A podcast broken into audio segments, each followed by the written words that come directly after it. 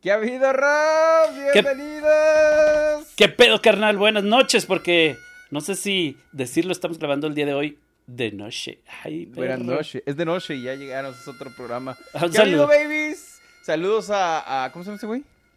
¿Quién será? Eh, ¿Cómo se llama? El de, de noche ya llegué. René Franco. Pero bueno, Sí, sí. el día de hoy, señoras y señores, felices, carnal, de darles la bienvenida a un episodio más de esto que se llama Iconos del Pop. No sé si estás para saberlo, Ajá. pero este es el capítulo número 8, que se va a tratar de... Chaca chachan. ¿Lo decimos o no lo decimos? Bueno, tú ni sabes, Ah, pero. ¿Ya pues. estás listo? A ver, permíteme, permíteme tantito porque... Listo. Y qué sabroso. Listo, Yo ya la tengo destapada y cumpliendo mi promesa de traerles una cerveza novedosa. El día de hoy Hola. les traigo esta que se llama Juicy Haze I- Voodoo Ranger. No se ve bien, pero a ver, aquí a mi altura. Voodoo Ranger. Ajá. Ahí está. Es una calaverita. Es un IPA. eh, para la gente que le gustan este tipo de cervezas, son cervezas muy amargas. Y esta incluso trae como pequeñas como cositas del, de... Como es jugosa, trae como pequeños como rebaba de la fruta con la que está hecha la cerveza. No seas mamón. carnal. O sea, es como tipo que el ¿se pueden decir marcas no? ¿Te acuerdas con la que nos pusimos un pedote que yo vomité, pero cabrón la cruda al día siguiente cuando esta- veniste una vez a Houston? Ah, ya me acordé que yo te o decía, menos de ese tema. eh, cabrón, ya levántate. Exactamente, esa. No tenemos que recordar todo, pero sí, es una cerveza muy amarga, está, está rica. Y, y bueno, pues vamos a empezar, mi querido Robs, porque el día de hoy... carnal. Salud, hermano, saludos a toda la gente que está pisteando con nosotros. Vamos a platicar mm, sobre la vida y sobre la carrera, sobre todo, de un personaje, un ícono del pop, que no podemos llamarlo de otra manera. Y con esto te voy a decir todo. Es el hombre al que no se le terminaban las balas nunca jamás. Y Ah, ese es cabrón. Pero nada más, Mario. Uno de mi ellos. tocayo. No, pues por lo pronto, Mario, mi tocayo, Almada. No seas ¡Vámonos! mamón, güey. Qué buena ¡Ay! onda, güey. Y para la raza que no sabe, pues ya, ya saben que lo que nosotros tratamos de hacer es cotorrear un poco y Exacto. este desarrollar un poco de la vida de los personajes a los que nosotros consideramos íconos del pop. Y con Exacto. todo respeto, raza, ya saben que es puro cotorreo y Digo, acá, exactamente. aprendizaje de todo lo que nos cuentas, carnal. Vamos a tomar los datos de la vida de Mario Almada, igual que siempre lo platicamos. De repente le vamos a meter ahí cotorreo, pero pues no se sientan ni se ofendan, que lo hacemos con todo respeto, con mucho cariño y con todo el, el- el amor que le tenemos a este ícono del pop. Y bueno, pues como ya sabemos, acá en el Gabacho tienen a, a Chuck Norris, pero nosotros los mexicanos tenemos a Mario Almada.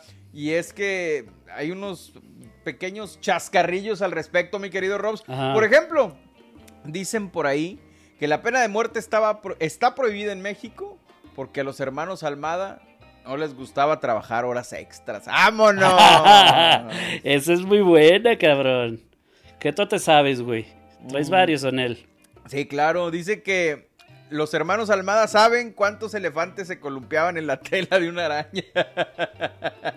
Oye, güey, ¿sabes algo que leí en algún lado? Que A una ver. vez Mario Almada mató como a más de 20. ¿Cómo la ves? De 20. Sí, pero con una sola bala, cabrón. Ay, a la verga, no, este pero ¿sabes? está bien cabrón. No, espérate, ¿sabes qué estaba más cabrón? Mató a 20 narcotraficantes con una sola bala, pero sin pistola. ¡Ay, güey! Para que se den un quemón la gente que no lo conoce. Mario Almada, eh, en pocas palabras, y, y arrancamos, mi querido Rob, si quieres. Este es un. Primero que nada, es un gran personaje de la cultura mexicana, tenemos que decirlo.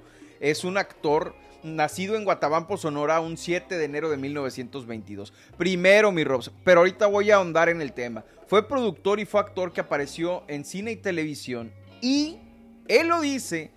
eh, yo busqué datos al respecto, algunos lo aseguran, algunos no. La fuente más creíble que tengo es de eh, la prensa de España, El País, donde señalan que efectivamente Mario Almada recibió el récord Guinness como el actor en que más películas ha participado en toda su vida, habiendo hecho alrededor de 350 filmes en su carrera.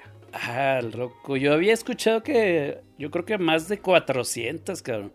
Pero la verdad es que ya son bastantísimas. Este, me atrevería a, a, decir que yo creo que muchas películas. Pero, pero no encontré en la página oficial de Record Guinness, pero igual vamos a seguir investigando. Tómenlo así como que un rumor, un run run, pero que pudo haber sido cierto porque sí Oye, son un chingo de películas. ¿Con qué personaje americano lo compararías? Precisamente con Chuck Norris. Con, Chuck Norris. Con un Chuck Norris, con un. ¿Cómo se llamaba este señor, hombre?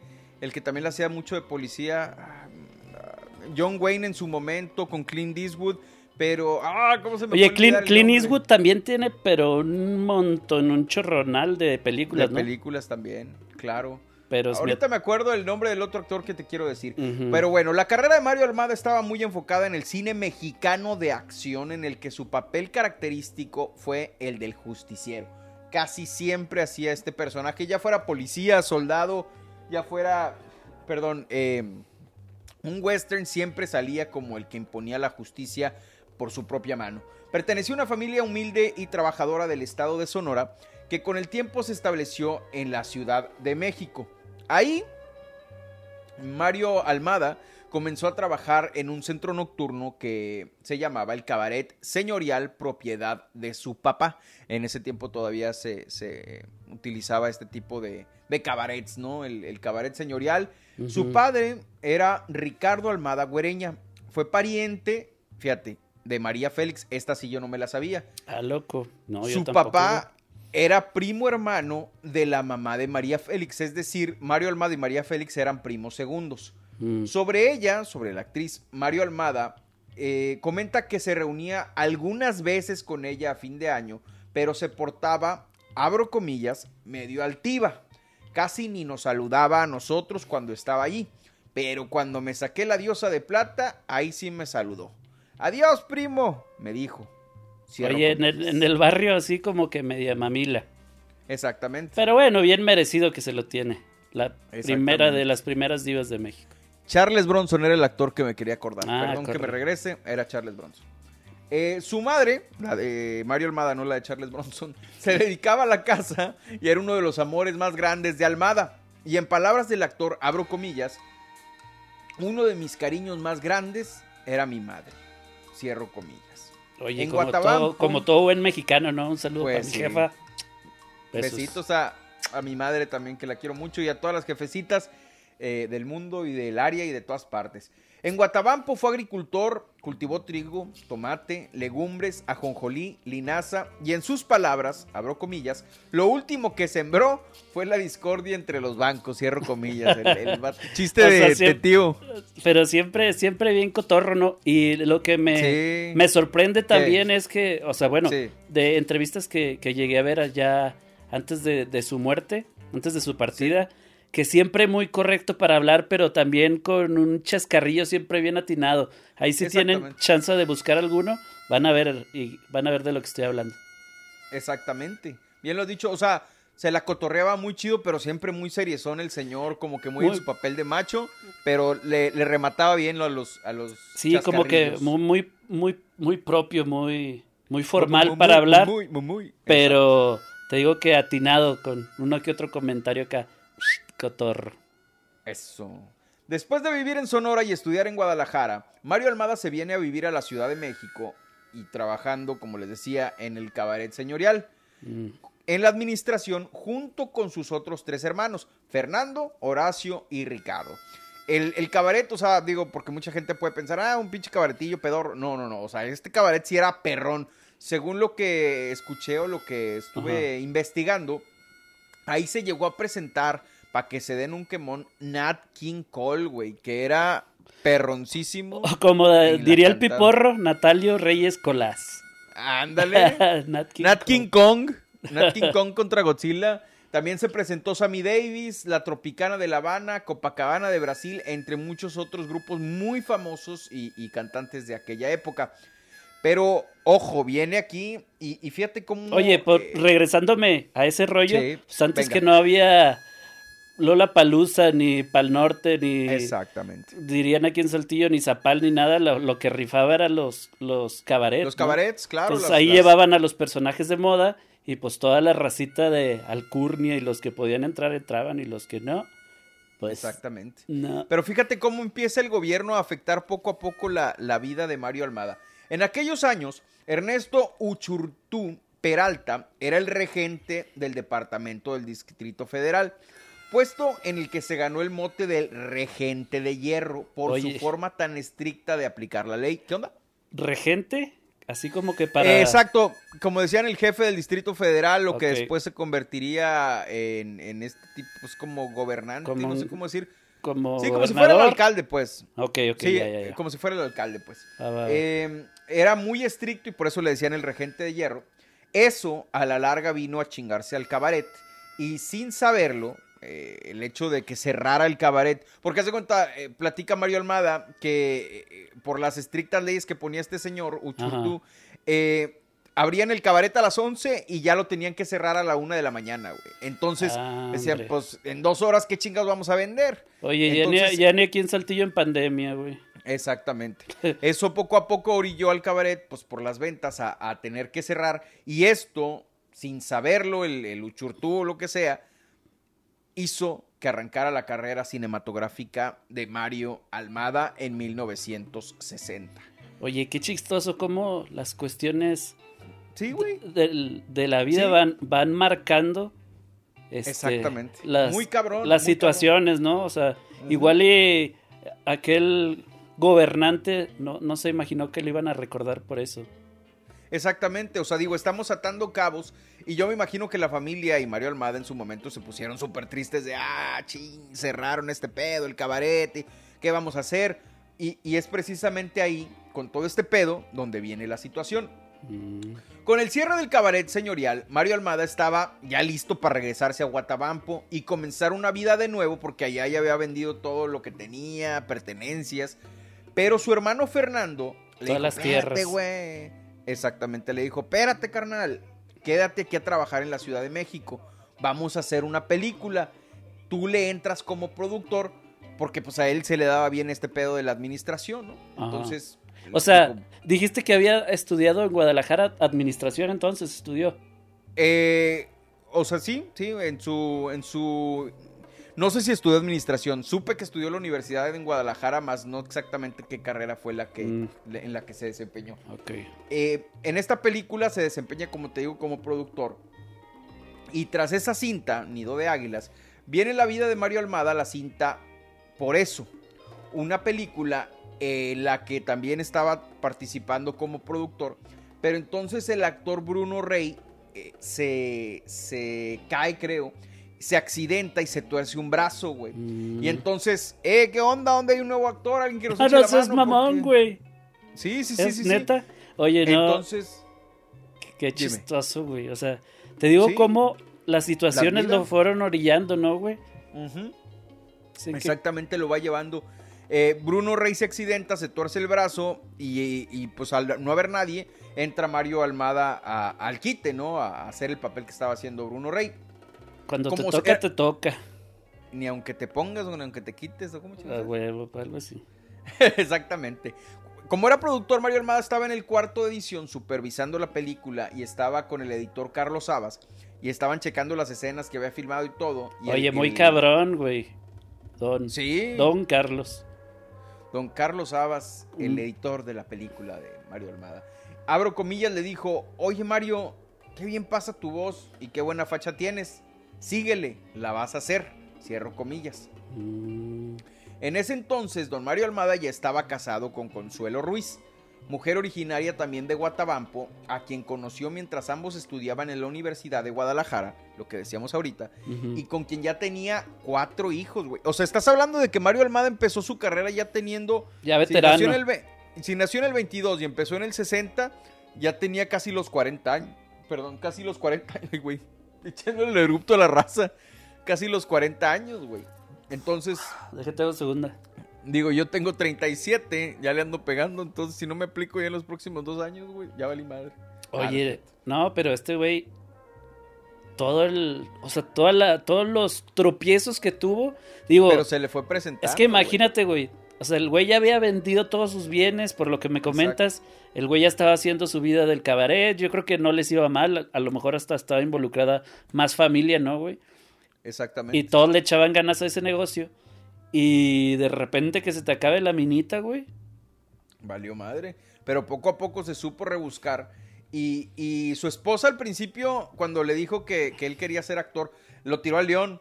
Y en las palabras del actor, abro comillas, dijo, no me creía hasta que vio la primera película, todo por nada, cierro comillas. Esa cinta fue una película mexicana rodada en 1968. Era western y fue protagonizada, escrita y producida por Mario y Fernando Almada. Obviamente me preguntabas hace ratito por su carnal, Fernando también fue como que una, un paralelo en la carrera de Mario, pero no sé si por su carisma, no sé si por su manera de ser, por cómo se ve. La gente recuerda siempre más a Mario Almada que a, que a Fernando, ¿no? Oye, pero está bien cabrón que entonces Fernando fue el parteaguas de que Mario estuviera, tu tocayo estuviera involucrado en el cine, ¿no? Estaría chingón hacer un especial de solamente de Fernando y ver cómo fue su acercamiento al cine, ¿no? Le damos, lo, lo, lo, lo, agendamos para un próximo episodio. Vale, vale.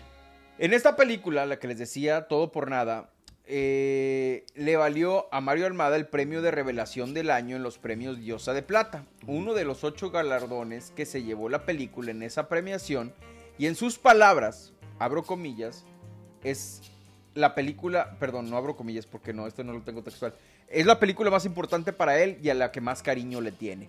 Mm. Después de todo por nada, la fama de Mario Almada creció de inmediato, carnal. Subió así de que como la espuma por la diosa de plata, por todo lo que había logrado la película. O sea, se hizo viral el cabrón. Exactamente. Para las nuevas generaciones se hizo viral. Es, mejor no lo pudiste decir.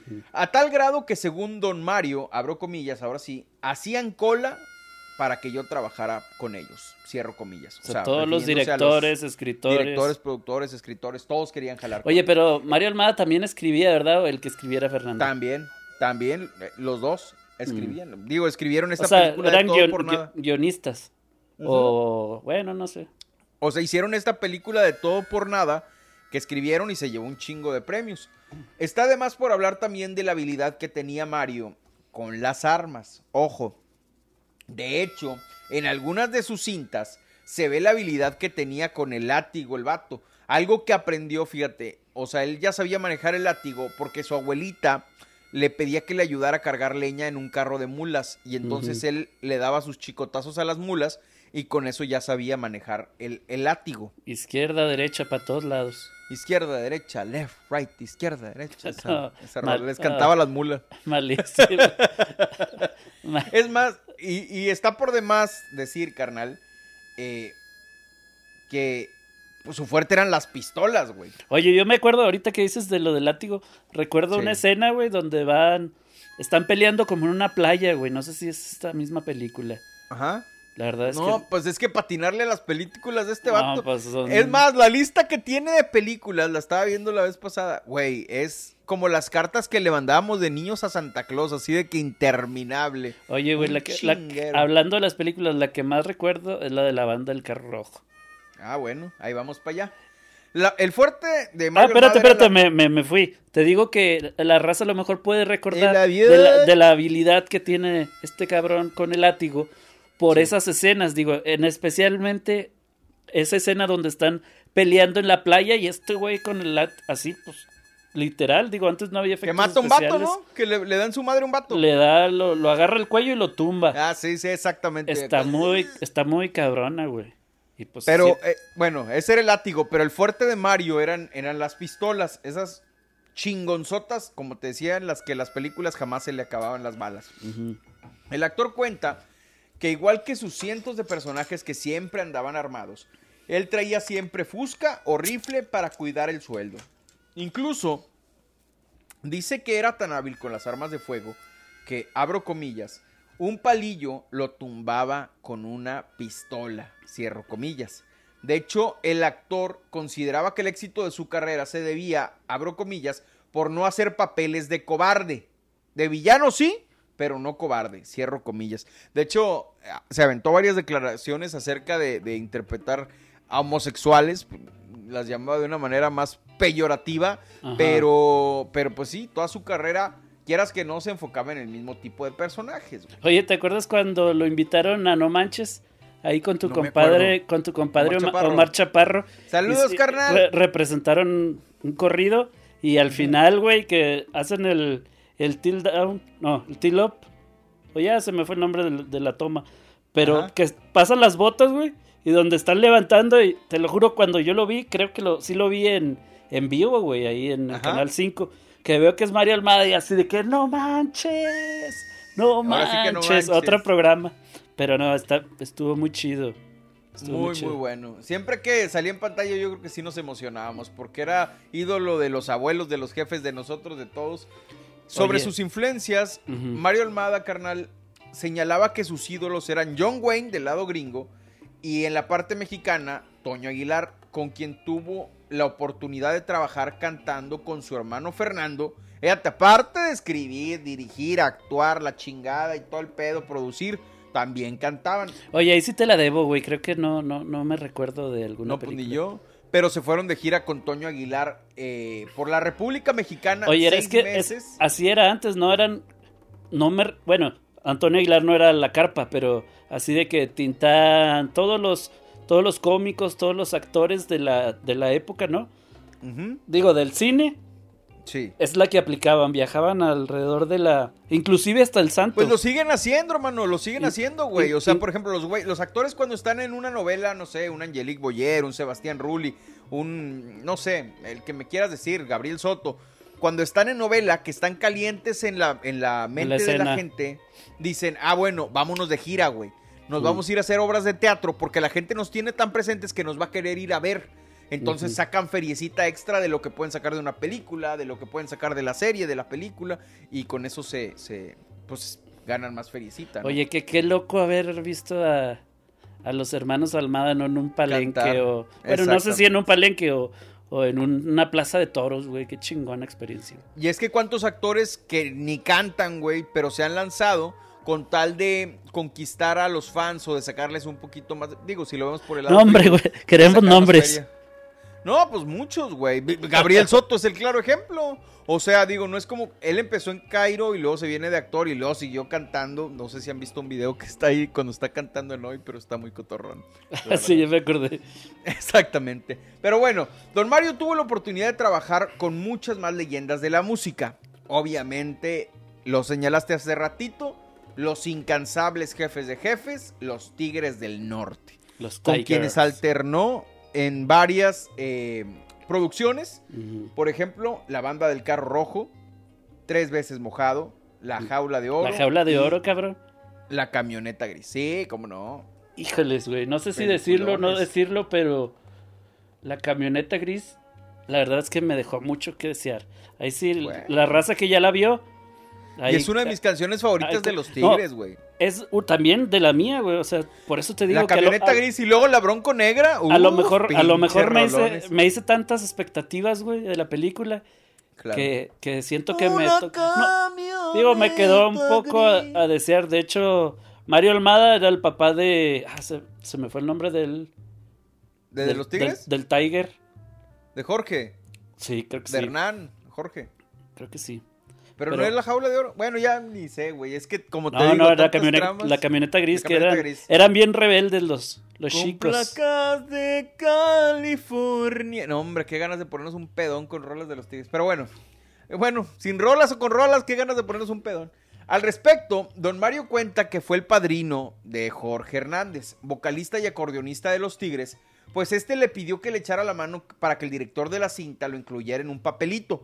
Don Mario intercedió por él pero el director le dijo, está bien, güey, ¿sabes qué? Dale. Pero tú vas a tener que escribir el mm. papel para, para Jorge en la película. Pero ellos ya, ellos ya estaban dentro de la película, o sea, como que en, en el soundtrack.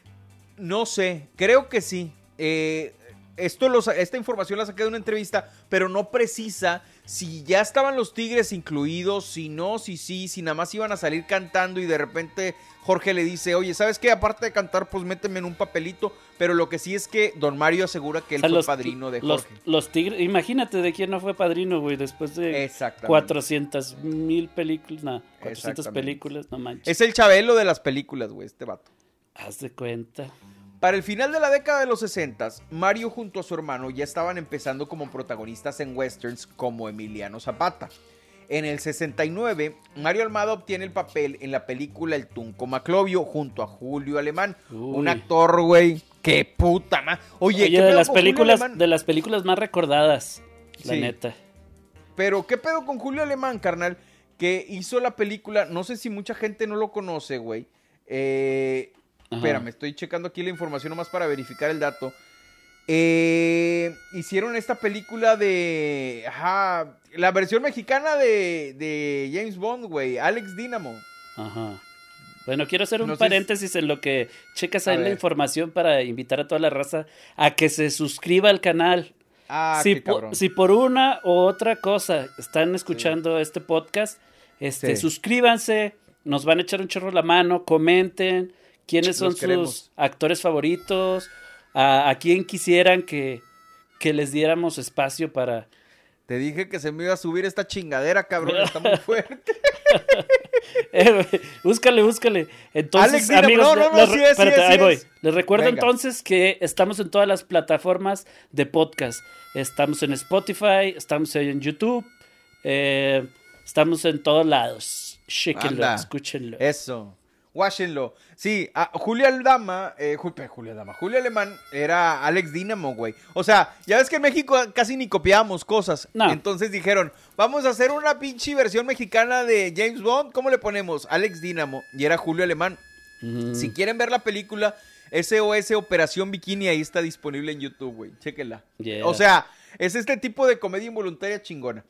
Pero bueno, por la actuación en esta película del Tunco Maclovio, eh, Mario recibe otra vez la diosa de plata al mejor actor coprotagónico, güey. O sea, le estaba yendo chido al vato, le estaba yendo muy bien. Ahí, había, ahí era Don, Don Mario. Ya se había ganado el Don con Don.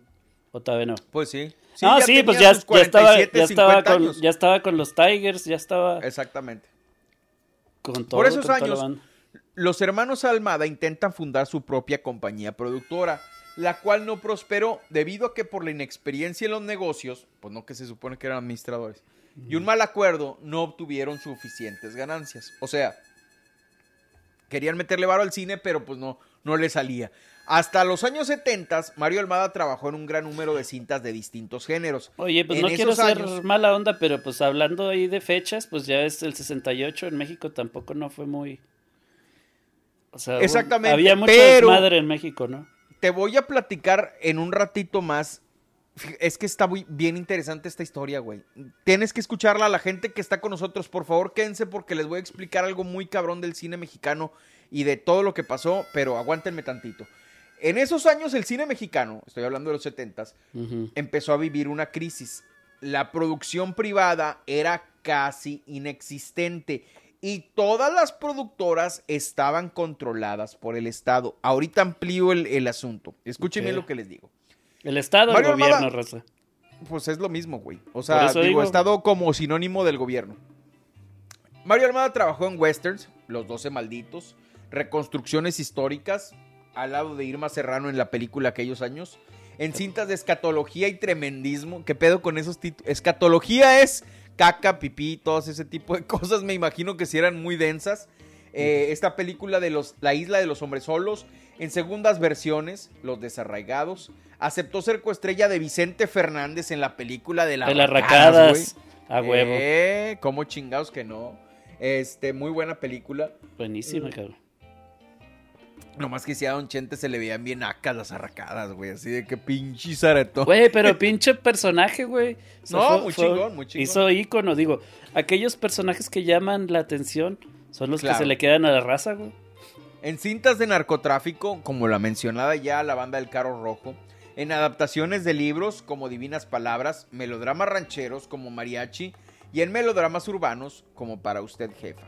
Mm. El tema de la venganza justiciera, como lo decíamos hace ratito, prevalece en sus papeles, sobre todo en las cintas dirigidas por Pedro Galindo, como Los Desalmados, Todo el Horizonte para Morir, El Pistolero del Diablo, y en 1981 reforzó el tema de Cazador de Asesinos de el director perdón, reforzó el tema con la película El cazador de asesinos del director José Luis Urquieta, la cual está basada en el mismo eh, nombre de los corridos de los cadetes de Linares. Por otro lado, trabajó en películas, fíjate, aquí es donde tuerce la puerca el rabo y ahí te va el tema de lo que vamos a platicar. de lo que comentabas hace rato. Películas, exactamente, que no tenía nada que ver con su pedo justiciero de quiero hacer justicia. E, eran otras películas para demostrar que era buen actor eran la película de La fuga del rojo y La viuda negra. Aquí te va. Sobre La mm. viuda negra, mi Robs, y aquí la voy a utilizar como un vehículo para hablar de la historia del cine mexicano. Que era un personaje como de un padre, ¿no? Un padrecito. Ahí te va. Esta película está muy interesante. La trama es de una morra interpretada por Isela Vega, que para quien no la conozca era una mujer diosa, güey, en aquellos años, hermosísima que se casó con Alberto Vázquez, no sé si supiste, y que tuvo un hijo con él que se llama, ay güey, Arturo Vázquez creo. Ay, Pero bueno, ese no es el punto. Ay, chismecito. Ay, chismecín, bienvenidos Pati Chapoy. Bueno, el punto es que eh, ella, eh, esta era una morra, interpretada por Isela Vega, era asistente del cura, interpretado, como bien dijiste hace ratito, por Mario Almada. ¿Me das chancita nomás de ir por una cheve? Espérame tantito ellos vivían en un pueblo de estos típicos pueblos, güey, mal pedo, que son súper chismosos. O sea, que de ese tipo de pueblos en los que todo lo hacen de pedo, que todo chisme. Oye. Híjoles. De mi, de mi pueblo querido no vas a estar hablando, cabrón. Es que aplica para muchos, ese es el pedo. pues para, Todos, para, todos, para todos, sí, nada. Toda la raza de Saltillo saben que los amo a todos. Entonces, en ese pueblito, un doctor le tira la onda, le tira el can a la morra, pero la morra le dice, no, güey, hazte para allá, güey, yo no quiero contigo. Y entonces, como ella no quiere, el doctor inventa el chisme de que ella tiene sexo con el cura, güey. Mm. Tiene ahí sus que veres. Entonces la raza le hace caso al vato y le dicen, ¿sabes qué, padre? Corre a esta morra, güey. Porque no queremos que esté pasando este tipo de cosas. Pero el cura se niega me imagino que se viste la película. Él se niega y se encierra con ella en la iglesia, ¿no? Me, acuerdo de, la escena cuando se le acerca, que le dice, oye, pues están diciendo este pedo. Y le dice, pues va, va, va que va, y fierro. Dijo, pues, pues ya están diciendo, güey, pues chingue su madre, total. Haz de, cuenta, güey. Entonces, eh, se encierran y, y pues ya, total, están echando pasión y pues sopas, güey. El padrecito, pues ahí se muere. Y ya, digo, no les quiero revelar mucho, pero pues. No, no, dilo, dilo, dilo. O sea, se muere echando pasión. echando patrulla. Qué buena manera de morir para un padrecito. Pero eso no es lo más cabrón. Fíjate, ahí te va mi Robs. Dice, dice la banda, se vino y se fue. Y se fue. la película era del 77. En ese momento gobernaba López Portillo en México. Muchos consideran su sexenio como uno de los más vergonzosos en la historia del cine mexicano. Porque, güey, yo no sé si sabías esto, carnal. Yo lo acabo de descubrir, pero el sexenio de Luis Echeverría, o sea, uno antes que López Portillo, el cine mexicano tenía, pero cabrón de apoyo, o sea, mucho. Ahí se instaló el Banco Nacional Cinematográfico. Oye, pues era la época llamada el cine de oro, ¿no? Mm, bueno, un poquito más para después. La de oro era la de Pedro Infante y todas estas cosas de Sar García. ¿Hasta qué año fue ese rollo? Eh, esto vino. Si López Portillo empezó en. Ah, si, nos está, si nos está escuchando la maestra Ida, por favor. Sáquenos, De, la duda. Mm. Ahí, en el sexenio de, de Luis Echeverría, en el 70, no, sí, en por los 70 se instaló el Banco Nacional Cinematográfico se estatalizó el cine. Ojo, ahí te va, escucha la palabra, estatalizar. Algo que nunca había Se lo acabas de inventar, ¿verdad? No, no, no, qué chingados. nunca había existido en una nación que no fuera comunista. Mm. O sea, México fue pionero. El gobierno, al ver que las productoras de cine les iba con madre, dijeron, pues deja pongo yo también mis productoras y pues con la lana que tengo se arma. Pero no censuraron tampoco la producción privada. O sea, que eso está con madre. Porque en los comunistas era, nomás ese, es el Estado. Pero acá no. O sea, era el Estado que ponía varo para las películas, pero también dejaban que hubiera producción privada. Mm.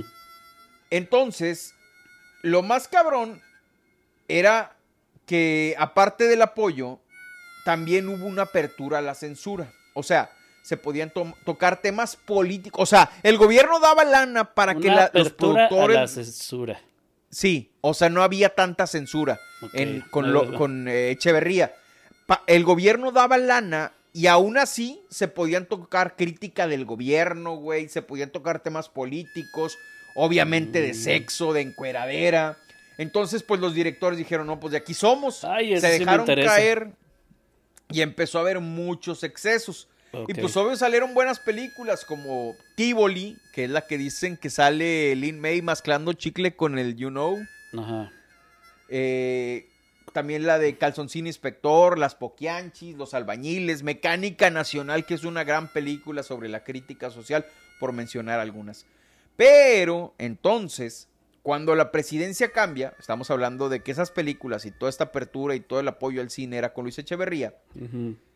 Cuando viene el cambio de Echeverría a López Portillo, todos esos excesos se ven reflejados en una crisis económica muy, muy cabrona que hace que el presidente, el nuevo presidente López Portillo, a través de su hermana Margarita, que fue nombrada como directora de radio y televisión y cinematografía, considerara aquel cine como algo en contra de los valores morales del país. Es decir, la encueradera, los excesos, todo este pedo. en pocas palabras, se les acabó su minita de oro, se les acabó el apoyo. Exactamente, exactamente. su pinche madre.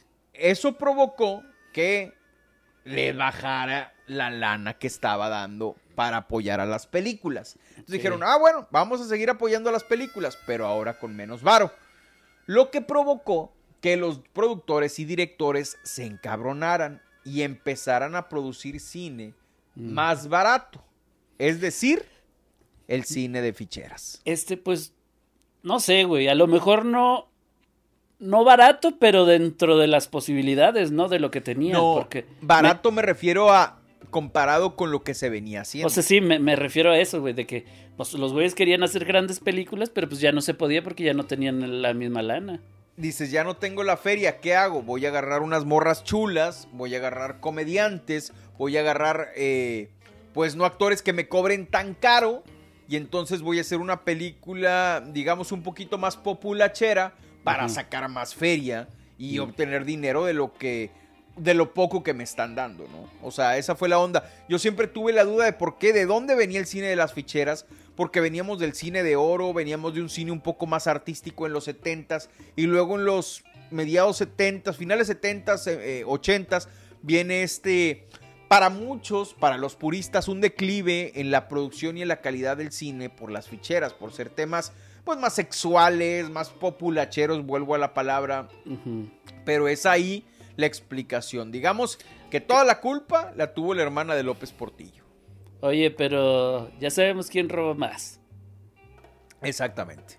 Entonces, volviendo a la película de la viuda negra con el padrecito, el gobierno de López Portillo usó diversos recursos para ejercer la censura. que se vino y, se fue. El, exactamente. Y el caso más sonado fue el de la viuda negra, que fue vetada. Fue hecha en 1977, pero en México no se pudo exhibir hasta 1983. Mm. En 1987, Mario Almada volvió a ser nominado por segunda vez al Ariel con su papel protagónico de Chido One en el film Tacos de Oro. La historia de un equipo de fútbol que está a punto de perder hasta que Chido One, es decir, el personaje que interpretaba a Mario Almada, les ayuda para ganar. Las películas de Almada continuaron con temas de tráfico de drogas, de violencia, Hizo el papel de un padrino en la película de 2006 Bajo la misma luna. No sé si la recuerdas con Kate del Castillo. Ajá. Oye, y para la, para la raza que dice que, que lo del narcotráfico, etcétera, las películas, los narcocorridos son actuales, pues eso se viene arrastrando desde siempre. Desde hace tiempo ya. En el 2008 Almada tuvo un papel secundario en la segunda temporada de la serie mexicana El Pantera, haciendo el papel de un narcotraficante, Don Almagro. En el 2010 apareció en la sátira de narco El Infierno, hecha por Luis Estrada. Ojo, ah, con mi compadre no estoy mencionando toda, sí, que le vendía la, la, la Moisa al cochiloco. No estoy mencionando todas las películas, estoy resaltando nada más algunos puntos. Tenía el papel del narcotraficante que era conocido como el Tejano, intermediario entre los productores de narcóticos y la gente de don José Reyes, que como te digo, pues le vendía la droga al cochiloco y todo ese rollo. Fue un papel muy poco frecuente en su carrera, porque siempre sus películas él era el justiciero, el que peleaba contra la mafia, era incorruptible como policía o un ciudadano pacífico, entonces por eso llamó mucho la atención que en esta película hiciera un arco, ¿no? Su última participación en cine fue la película El Centenario que filmó en el 2016, en julio. Pues junio. Julio. Julio, ok, ok, ok. A pesar de que Mario, don Mario Almada, ya se encontraba en una edad muy avanzada, o sea, ya tenía sus 94, eh, continuó trabajando en el cine hasta su fallecimiento, cabrón. 94 años, güey. Yo tengo 37 y a veces me cuesta pararme de la pinche cama. Pero bien, cabrón. La verdad. Continuó trabajando y, su hermano Fernando, digo, ya lo platicaremos en otro podcast, se retiró del cine a mediados de la década de 2000. Su última película fue La vida de Chihuahua, estrenada en 2003. Ah, no Por su parte, pues hay que verla. Don Mario Almada murió a la edad de 94 años, tristemente, de un ataque cardíaco masivo el 4 de octubre de 2016. Su hija Leticia dice que su padre no se encontraba enfermo cuando falleció en su casa de Cuernavaca. Abro comillas, tuvimos el gusto de estar con él en su último día y la pasamos muy bien.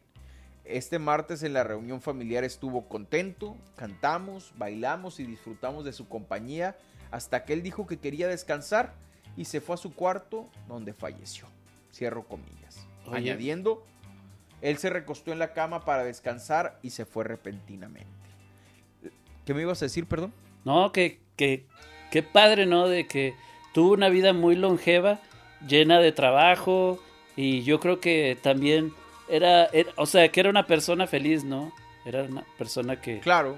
Que estaba contenta, digo. Sí, alguien, se le nota en su rostro, alguien se, le nota. longevo, no, no puedes decir otra cosa de, de una persona así, ¿no? Y recibió la muerte de los justos, güey. Qué mejor morir en tu camita, descansando tranquilito, sin pedos, después de haber disfrutado un día de cotorreo con tu familia. Su hija Leticia asegura que el actor no sufrió dolor y falleció muy tranquilo. Abro comillas. Se fue contento porque siempre tuvo el cariño de su familia. Cierro comillas. Unos días después de su muerte se estrenó Zona Invadida, una película de, de ¿te acuerdas que vimos el tráiler que lo platicamos? Que era como de marcianos y cuanta madre.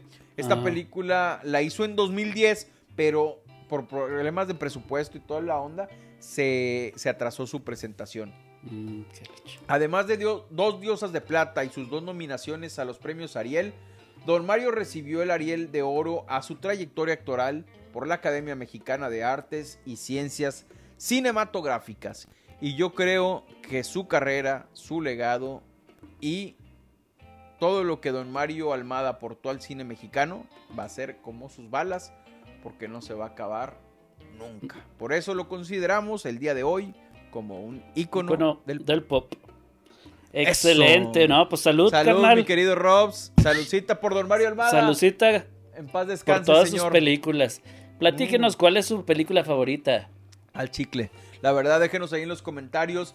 La verdad, me, me encanta platicar de esto porque nosotros ya somos generaciones que ya nos tocó lo último de Don Mario Almada y me encantaría que la gente que escuche esto se emocione igual que nosotros y se clave en esas películas y que además de ver, no sé, la Liga de la Justicia, de ver películas gringas y hollywoodescas, reconozcan en el cine de Mario Almada una parte muy importante y muy cabrona del cine mexicano. Y estoy seguro que si lo que buscan es a lo mejor un poco de arte, fotografía, nuevos actores o conocer antes de ver, como lo mencionas tú, las nuevas películas debes de conocer todo lo que se hizo anteriormente, ¿no? Para disfrutarlo. Exactamente, carnal. De una mayor manera. Entonces, por eso, salud nuevamente. Saludcita. les recordamos, les agradecemos que se suscriban al canal, que le den like aquí, que lo compartan con sus amigos, con su familia, con quien ustedes quieran. Oye, sí, que lo, que lo, que lo platiquen, platíquenlo con su papá, con su mamá. Oye, mira que escuché esto. ¿Cuál es tu película favorita? Ya nos han escrito bastante al respecto. Qué buen punto acabas de tocar, hermano, porque estaba platicando con mi mamá de que estaba haciendo esto del podcast. Oye, un saludo para tu jefa, es una santa. Sí, la quiero mucho. Mi madre, una hermosa. Le mando un abrazo y, le está diciendo, no, sí, que vamos a hablar de Mario Almada. Y me dice, yo lo conocí. Ah, chinga, le digo, ¿cómo? Entonces me platica que una de las películas de Mario Almada, porque huevo, de las miles, eh, la, filmaron en el pueblo de donde somos, de, Ciudad Mier, de donde son mis padres, Ciudad Mier, Tamaulipas. Saludos a toda la gente chingona de Tamaulipas. Y ahí filmaron esta película que se llama El Cuatro Dedos. Era Jorge Reynoso. Ah, sí, que le volaron el dedo con un balazo, güey. Exactamente. Esa la filmaron en el pueblo que tú llegaste a visitar. A huevo. Vela. Y ahí vas a ver la iglesia de Ciudad Mier, vas a ver el pueblo de Ciudad Mier. Y, me dice, me estaba platicando mi mamá que, que sí llegó a conocer a Mario Almada en esta, en esta producción, que lo llegó a saludar. Es un pueblito chiquito de seis mil personas y ahora muchas menos con este pedo del coronavirus.